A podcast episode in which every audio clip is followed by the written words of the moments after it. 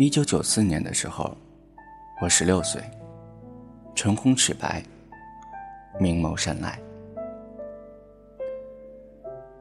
那一年，李小军也是十六岁，他单眼皮，高鼻梁，手指细长，他有一双薄凉的唇。李小军比我小三个月、三个星期加三天。命书上说，女人比男人大三个、大三年，或者是三个月，他们就会注定纠缠。这个句子是我十年后看到的。看到的那一瞬间，浑身惊悚，呸呸呸，浑身惊悚，十分惊悚。这是十年后我看到的句子，惊悚。李小军是个典型的书呆子，沉默寡言，木讷且迟钝。他的容貌有一些冰凉。在认识他之后，我从来没有见过一个男人的面貌可以用冰凉来形容。李小军是我的同桌。我的课桌靠墙，贴着窗户。每次下课，我都要等李小军离开座位才能够出去。他的个子很大，我从他身后过去，总难免的要蹭到他。这是我的难言之隐。一个十六岁的少女不愿意和无关的异性有任何的身体接触，偏偏李小军是个不爱运动的男孩。他除了去厕所和课间操，他都趴在桌子上写写画画。他鼓捣数学问题的执着劲儿令人生厌。他最爱和他前面的同学在课间的时候下象棋，而我讨厌一切的棋类游戏。我不好意思，我不好意思一次次的和李小军说我要出去一下。于是每次下课，我只能趴在窗台上，看着隔壁班的同学在走廊上来来去去。时不时的，我会和其他的同学透过窗户栏杆，探监一样的聊上两句。因为是同桌，几乎所有的活动都是我和李小军一组，这让十六岁的我极其的愤怒。李小军的手白得像小姑娘的手，劳动课根本不能当男孩使。打扫卫生的时候，往往是我扫了六组地，他才扫了两组。那个时候，我就发誓，一定要让老师给我调整座位。那个时候，男生和女生不能说太多的话，否则早恋的传言就会漫天飞舞。我和李小军没有传言，因为我们很少说话。我看不起木讷的他，他弄不懂我的多愁善感。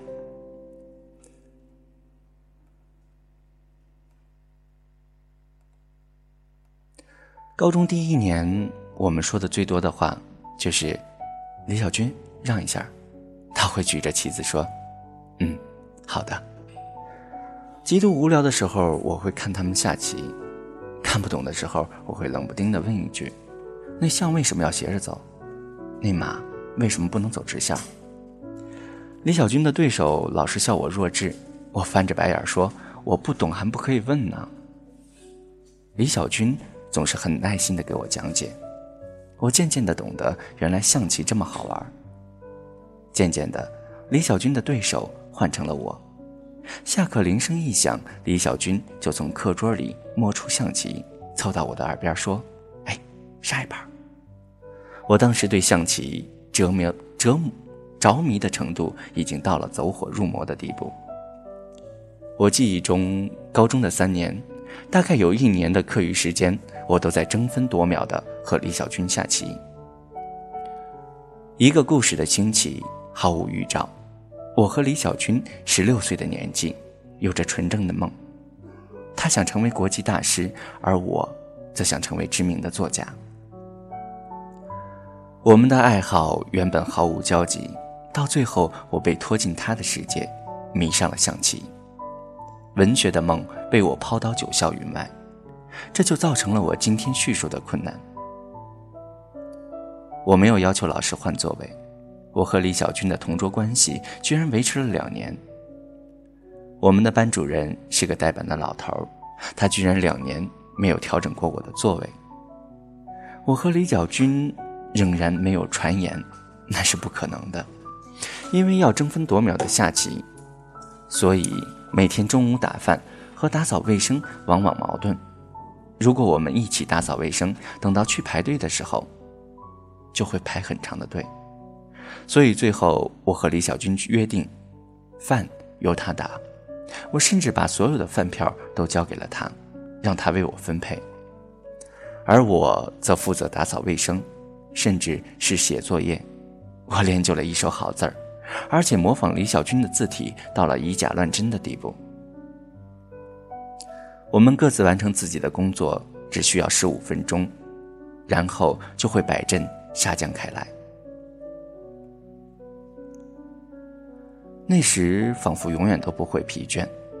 故事开始时，往往没有预料到走向，就像我和李小军，纯粹的棋友关系却被传言成了情侣。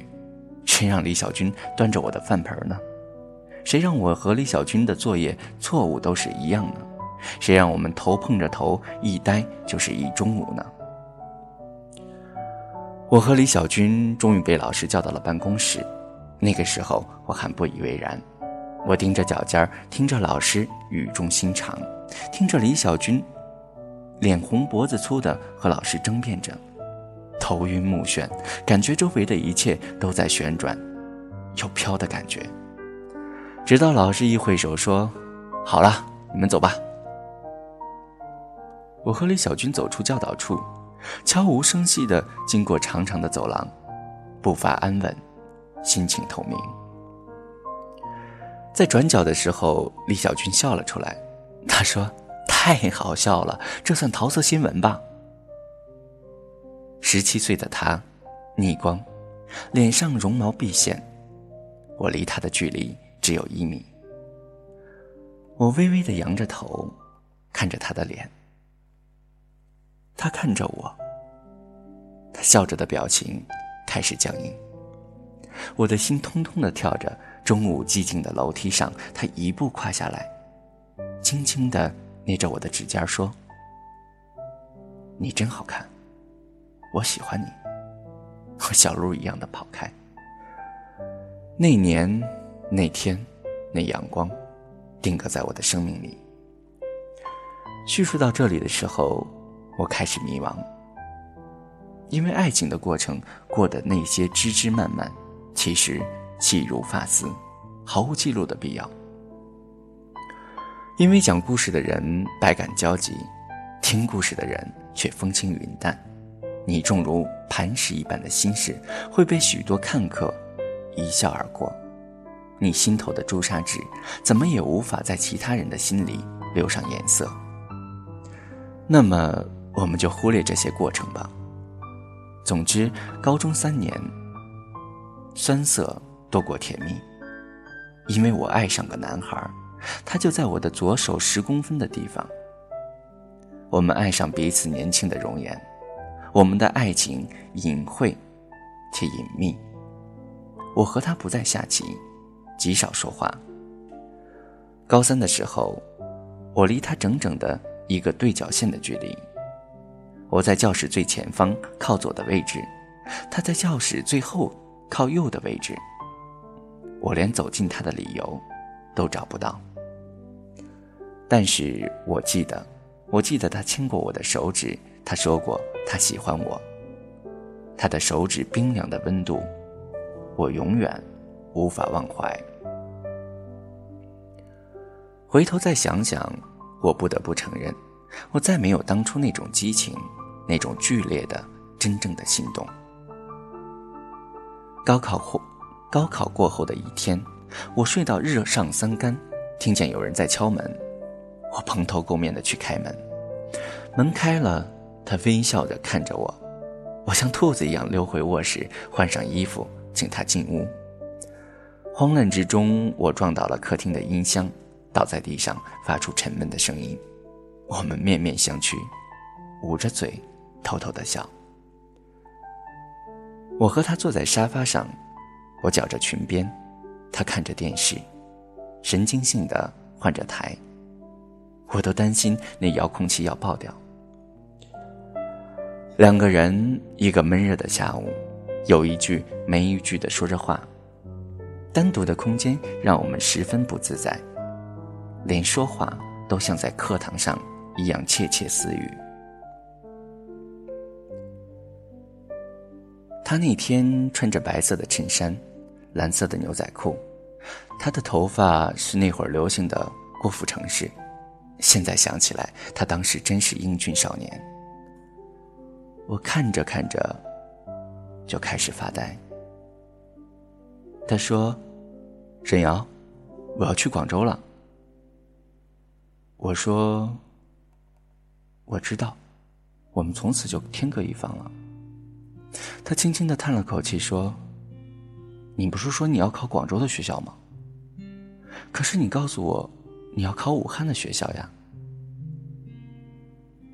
我们一个去武汉。一个去广州，我们都为对方考虑，结果有了第一次的擦身而过。我们盯着对方，眼眶里含着泪水。他站起来说：“我得回去了。”我说：“我送送你。”他在前面，我在后面。他伸手去拉门，我的眼泪滑落下来。这个男孩，我不知不觉离开，舍不得。他突然回过身来，闭着眼就将我裹进怀里。八热，八月燥热的天，他的手指在我裸露的背上，依然是冰凉。我们颤抖的亲吻，笨拙而急切。不知道谁落了泪，一嘴咸涩。我们紧紧的拥抱，可以听见对方的心跳。十八岁，我们第一次亲吻，宣告着一场纠缠的开始。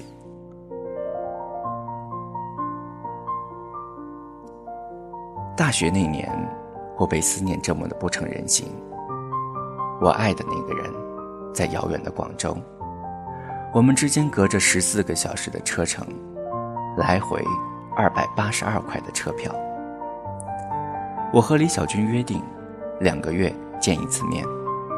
周五晚上我从武汉出发，周六早上到广州，然后周日晚上回学校，周一早上赶到学校上课。下一次见面，小军从广州过来，然后回去。这样的来回，我们在两年里跑了近十趟。到最后，我们两个都可以安稳的在拥挤肮脏的车厢里呼呼大睡。去年在电影院看周瑜的火车，看着看着就嚎啕大哭起来。身边的人都惊奇的看着我，他们怎么会知道我曾经也是如此这般，在来来回回的火车上幸福的奔波着？那个时候。我们总是有说不完的话，我们仿佛要把每个细胞都展示给对方看。我到他的学校，住在他女同学的宿舍里；他到我的学校来，住在我男同学的宿舍里。我们为了能够让自己的同学乐意一点儿不知道付出了多少笑脸，以及为人家做了多少的事情。一九九八年暑假。我和李小军都决定不回家，两个人做家教挣钱，以换得更多的相聚。我的生日是八月八号，那段日子找工作几乎都忘了这件事儿。生日前一天，我收到了一笔稿费，数目不小，它几乎可以维持我三个月的生活费。我兴奋极了，我决定不告诉李小军，直接杀到广州，给他一个惊喜。八月七日晚，我买好车票，上车之前，我拨通小军宿舍的电话，听到他喂了一声，我就挂了，确定他在，那就行了。一路上我都在想，我一大清早站在他们宿舍的门口，他该是什么表情？而我不知道，彼时的李小军正在一辆与我对开的列车上，也坐在靠窗前，他也想。给我一个惊喜。我不知道我们擦身的那一刹那在哪一段路程上，但是若那一日你看到两个年轻的身影靠在车窗边，托着腮幸福的笑着，那就是十九岁的李小军和大他三个月的女友沈瑶。这是我和李小军的第二次擦身而过。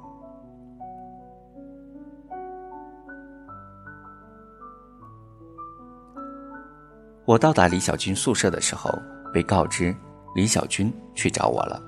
我瘫坐在地上，欲哭无泪。我去传达室往我宿舍里打电话，没有人接听。暑假里宿舍没什么人，我就不停的打，不停的打，到最后终于传来一个不耐烦的声音。好在那个同学我认识，我问他今天早上有没有人去找我，他说没有。接着我听到了店头那边李小军询问他的声音，他说：“同学，你知道沈瑶去哪儿吗？”我同学在那边大笑着说：“电影也没这么巧啊！你等着，你男朋友在这儿呢。”李小军刚喂了一声，我就哭了出来。传达传达室的大爷连忙给我递纸巾。我说：“小军，我本来想要给你惊喜的，你怎么去了武汉？”他说：“今天是你生日吗？我想一早来给你个惊喜。”我们就在电话里责怪着对方，惋惜着，到最后决定我在广州等他，他坐晚上的车回广州。我带着满脸的纸屑，红着眼睛坐在广州站的台阶上，低迷未尽。爱情的力量大到惊人，我只有一个愿望，就是在这里等着，第一眼。看见他，并且能够扑到他的怀里痛哭一场。我就那么呆呆地坐着，身边的人川流不息。我看见居然都是情侣，他们多么幸福，他们可以有那么多的时间在一起。夜晚，有乘警过来问：“姑娘，你是接站还是坐车？”我扬着脸说：“接站，武汉到广州的 K 五十七。”他慈祥地说：“那你找个旅馆去睡吧，这样多累啊。”我摇了摇头说：“不。”他说：“那姑娘夜里人少，你呀有什么事儿你就来找我，我呢就在那边值班室里。”我嗡着鼻子说了一声“嗯”，眼泪哗啦啦的又流下来。我站在出站口旁边的大石墩上，穿着火红的裙子。白色的上衣，我在人群里找着我的小军，小军从背后把我抱了下来，在拥挤的人流里，他吻着我，说着对不起，他说没陪我过十九岁的生日，我哭得不行，手脚都要发麻，委屈的眼泪似乎永远都停不下来，他又用那冰凉的手一点点地擦着我的眼泪，最后我们都笑了。他说：“我像个水龙头一样，开关一拧，眼泪就下来了。”是啊，那个时候我为什么有那么多的眼泪要流？其实叙述到这里，我依然找不到我们分开的理由。有时候，爱走和爱来，一样没有理由。事实上，我们大三已经分开了。那年我们分了手，你不要以为我是为了故事情节在瞎掰。试问谁舍得，或者有勇气，将自己用生命去爱的岁月当故事一样讲得跌宕起伏？写到这里，我想哭来着，但是已经没了泪水。我说过了，没了爱的激情，就好像六十岁的老女人干瘪的乳房。再用力，也哺育不了孩子。我的泪早在一九九九年的秋天就流干了。九八年的十二月，小军生日，我去了广州。那个时候，我给一些杂志写稿，所有的稿费已经可以支付学费了。我给小军买了一大堆礼物，从衣服到袜子，从剃须刀到花露水，礼物杂乱。琐碎，李小军却高兴得言语哽咽。他知道这细密的心思都是爱。那天晚上，我和他还有几个同学一起去吃饭，席间我发现他和他的某个同学互相挤兑，精彩的对白叠现。这个李小军是我从来没有见过的，我所见到的李小军都是温和的、细致的、深情的。这个讲着笑话瞎品的男生，我很陌生。那个女生是那种很爽朗、很有才华的女孩，他们居然在饭桌上对起诗来，天可怜见的！我早已经把背过的唐诗宋词抛到了脑后。想当年我是多么博学，而李小军。又是在什么时候开始对文学感兴趣？他们背到陆游和唐婉的《钗头凤》的时候，我黑着脸站了起来，抛下一桌子人，瞠目结舌。其实有一些东西是我忽略掉的。我爱李小军，爱到骨子里。我不再看他，我不再看其他的异性一眼，也再不允许他看别人一眼。我说：“小军，你是我的世界，我只有你，我没有别的，你不许离开我，除非，除非我死了。”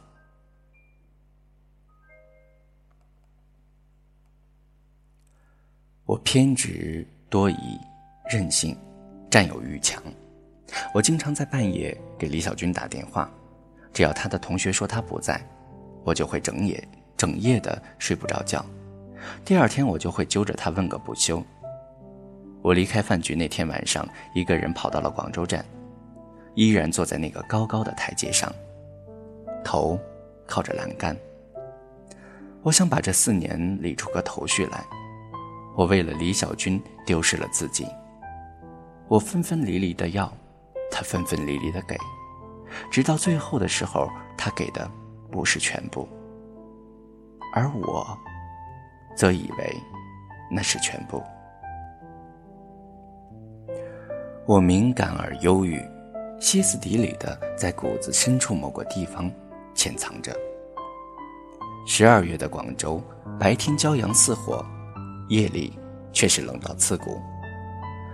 我昏沉沉的 在广州站睡去，半夜的时候，我被人抱了起来。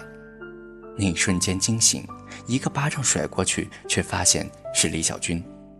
他就那么抱着我，任我摔，任我打，任我踢他。我口无遮拦地骂着他，我在他白皙的手腕上咬出了一排排的牙印。他就是不出声。他抱着我，走得飞快。他将我径直地抱进流花站边的一个宾馆的房间，他把我扔在床上。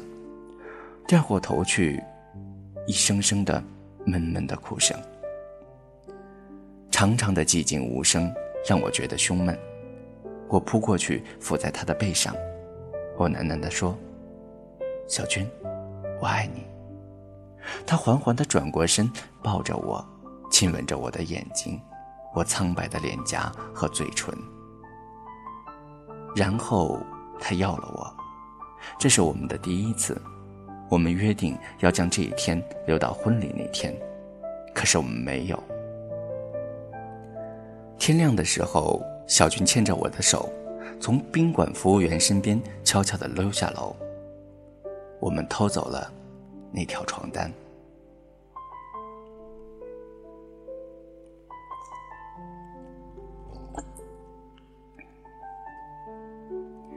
一九九九年的夏天，我去了广州。准备为实习找单位，我开始预备在一年后和小军在这里双宿双飞。自从那一夜之后，我们再也没有越越过雷池一步。我们很可笑的约定，我们在说那些话的时候，脸上有神圣的表情，当时好像是真的。我在。我在广州的日子很是失意，我没有料到广州的工作如此难找。短工一般都要，都要求会粤语，而我不会。我会流利的普通话和恶狠狠的武汉话，就是不会粤语。我成天成天的待在李小军给我租的房子里发呆。那个时候，小军已经是一口标准的普通话、广东话了。他接电话的时候，我就在旁边傻乎乎的看着他，如同听鸟语一般。我经常凑过去听那是女还是男。他一开始会笑着推开我，后来有几次明显是狠狠的推我。小军有时候会和我挤单人床，我们紧紧的抱着，艰难的抵御着欲望。到后来，我对小军说：“你别来了。”小军点着头，亲吻着我的额头。他说：“反正这辈子我要搂着你，一直到死，迟个三年两载，我能坚持。”我又哭，我的泪水湿淋淋的。蹭在小军的衬衣上，衬衣上。在广州的日子里，是我这十年最甜蜜的日子。每天下班后，小军就会拎着三两颗青菜和一点熟食回来，他会系着围裙给我做饭。我在他身后看着高高大大他忙碌的身影，我就想哭。我一哭就不吃饭，他就敲着盆说：“说那个。”人是铁啊，饭是钢，那个一顿不吃饿得慌。直到我咧嘴一笑，他适时的会递过食物。我们红着眼睛看着对方，狼吞虎咽的吃过饭，然后会亲吻。我迷恋他的嘴唇，他迷恋我的眼睛和脖子。有时候我们走着走着路就停下来，我会对他说：“李小军，我想你。”他会搂着我，亲吻我的眼睫毛，而裂缝也是在这期间出现的。我一直没有找到工作，我空有抱负和自以为是的才华，却没有施展的地方。眼看着我就在广州快一个月了，我是个很自负的女人，我受不了这种悠闲，受不了这种没着没落的感觉。小军对我说：“没有事，他可以养我。”当时他在摩托罗拉实习，而且颇有人缘，常有同事邀他聚会。每一次聚会，他都会说：“瑶，我们一起去好吗？”我低头不语，我不愿意去看人家衣香鬓环，而我却灰头土脸。我不光自负，还自尊。李小军渐渐的不再征求我的意见，他只给我的呼机留言。告诉我他有聚会，不会回来。有好几次，李小军都是很晚才回来，他浑身的酒气，躺在我的身边呼呼而睡。他不知道，我根本就没有睡着。那天他又是半夜一点回来，我闷闷的躺着，他轻手轻脚的开着门，拿睡衣吹冲凉，我翻身拿他换下来的衣服。衬衣上居然闻到一阵香水的味道，我的心一下子就掉进了冰窖里。我坐在黑洞洞的屋子里，大脑空白，茫然的眼神无望的、无神的看着窗外皎洁的月光。李小军从卫生间出来，他摸黑到床上，可惜没有摸到我，他就轻轻的喊：“沈瑶，沈瑶。”我在黑暗的沙发角落里不吱声，他又想：“沈瑶，你别闹了，屋子里黑，你小心绊着。”说着，他就去摸灯绳儿。当时我已经适应了黑暗，我看见他的身影在动，我站起来跑过去，狠狠地推了他一把，他没有站住，摔倒在了地上。他以为我在和他开玩笑，笑着爬起来拉亮了灯。他看见我蓬头垢面的站在屋子中间，泪水汩汩的往外流。他呆呆的看着我，说：“沈瑶，你怎么了？”我指着他的鼻子说：“李小军，你混蛋！”他过来想要把我抱起来，我一脚踢过去，自己却摔倒在地上。他说：“你怎么了，瑶瑶？”我站起来，像母狼一样扑向他。我抓他，咬他，他站着不动，任我发泄。直到最后，我终于累了，倒在床上，沉沉的睡去。再醒来的时候，我看见李小军站在窗前抽烟，烟头在黑夜里闪闪烁烁。我就那么侧躺着看着他的背影，看到他的眼睛，看到眼睛发花，他就那么一动不动地站在那儿，一根烟，一根烟燃完，再接着点一根。天色渐渐发白，我都看累了。可是他还是站在那里。我轻轻地叫他：“小军。”他仿佛要转过身来，却扑通一声地躺在地上。我跳下床，抱着他尖叫起来。我把他拖到床边，心都快要跳不动了。小军，我的小军，他怎么了？我颤抖着找电话，不知道该怎么拨电话号码。我摇晃着他，亲吻着他，他都不醒。我绝望地瘫在床边，嚎啕大哭。我以为我的小军死了，